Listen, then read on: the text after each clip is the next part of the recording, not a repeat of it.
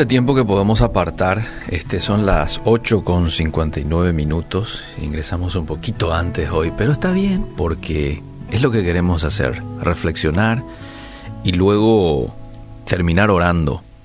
Tenemos varios motivos para acercarnos a Dios en oración, ¿verdad?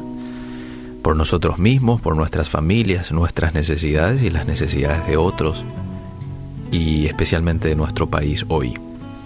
¿Cuál es la oración que Dios responde? ¿Mm? No siempre sabemos con exactitud cómo interceder por, por los demás o incluso por nosotros mismos. En Colosenses encontramos la oración que hace el apóstol Pablo por los creyentes de esa iglesia, pero lo que resulta interesante es que en esa oración hay ausencia de muchas de las peticiones que por lo general nosotros le hacemos a Dios. ¿Qué es lo que normalmente lo solemos pedir? Señor, te pedimos por salud, dinero, bienestar, ¿verdad?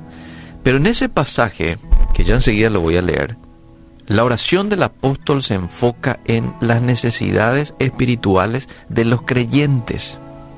Y es un modelo que todos podemos seguir al orar. A menudo nosotros somos impacientes en la oración y queremos que Dios responda de inmediato, ¿sí o no? En cambio, Pablo no estaba agobiado por la búsqueda de respuestas rápidas y nunca dejaba de interceder en oración por los colosenses. Él estaba seguro de que Dios lo escucharía y también sabía que el crecimiento espiritual es un proceso de toda la vida, no una solución rápida. Pablo no se conformaba con la simple súplica de, Señor, bendice a la iglesia en Colosas. No, se preocupaba de verdad por las personas y se enfocó en lo que Dios deseaba para ellas, que conocieran la voluntad del Padre, que anduvieran como era digno de Él y que fueran fortalecidas con su poder.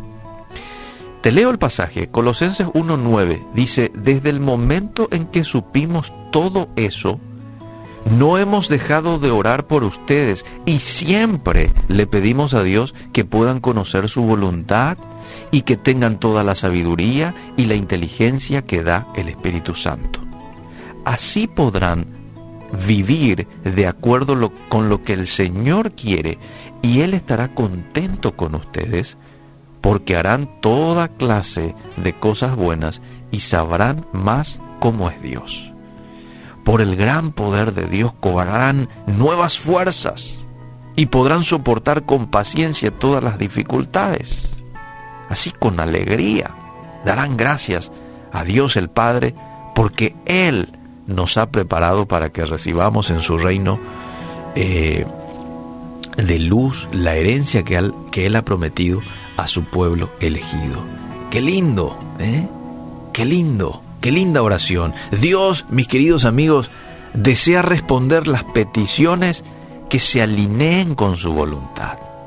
Por supuesto que también debemos hablar con nuestro Padre acerca de nuestras preocupaciones físicas y emocionales, pero no debemos pasar por alto nuestra necesidad de un crecimiento espiritual constante.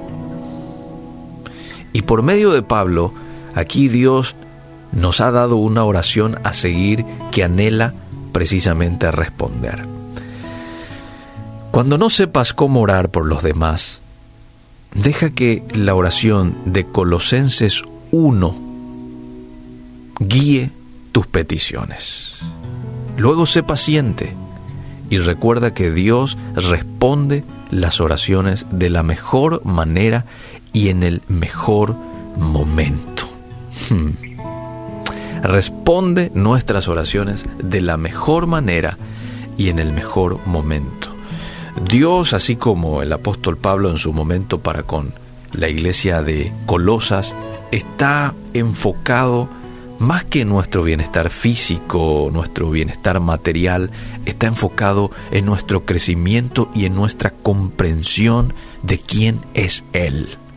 Así que oremos esto, hagamos parte de nuestra oración esta petición, no solamente por nuestras vidas, sino también por nuestras familias y, por qué no, por este, nuestras iglesias, etc.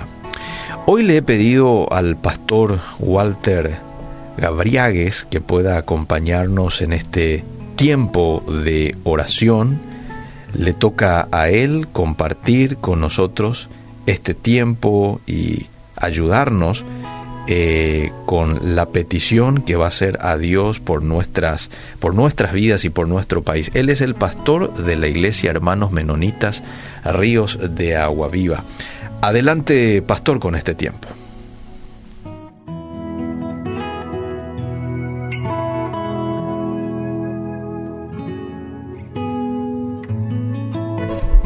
Ya vamos a ajustar aquí este, lo que tenga que ver con lo técnico de manera a poder escuchar correctamente al pastor. Ahí estamos, pastor, adelante.